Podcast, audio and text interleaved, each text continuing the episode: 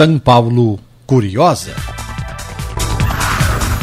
A Vila Maria nasceu em 17 de janeiro de 1917 do loteamento do sítio Bela Vista pela Companhia Paulista de Terrenos. Para incentivar a venda, chegaram a ser doados tijolos e telhas. Suas terras margeavam o lado direito do rio Tietê. Em meados do século XX, a fim de levar o progresso e o desenvolvimento para a região, a ponte foi construída. Isso foi em 1918. Era de madeira.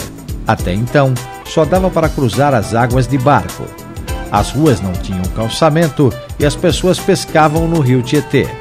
Naquela época e durante muito tempo, era comum os habitantes terem embarcação própria, guardada em casa por causa das frequentes inundações.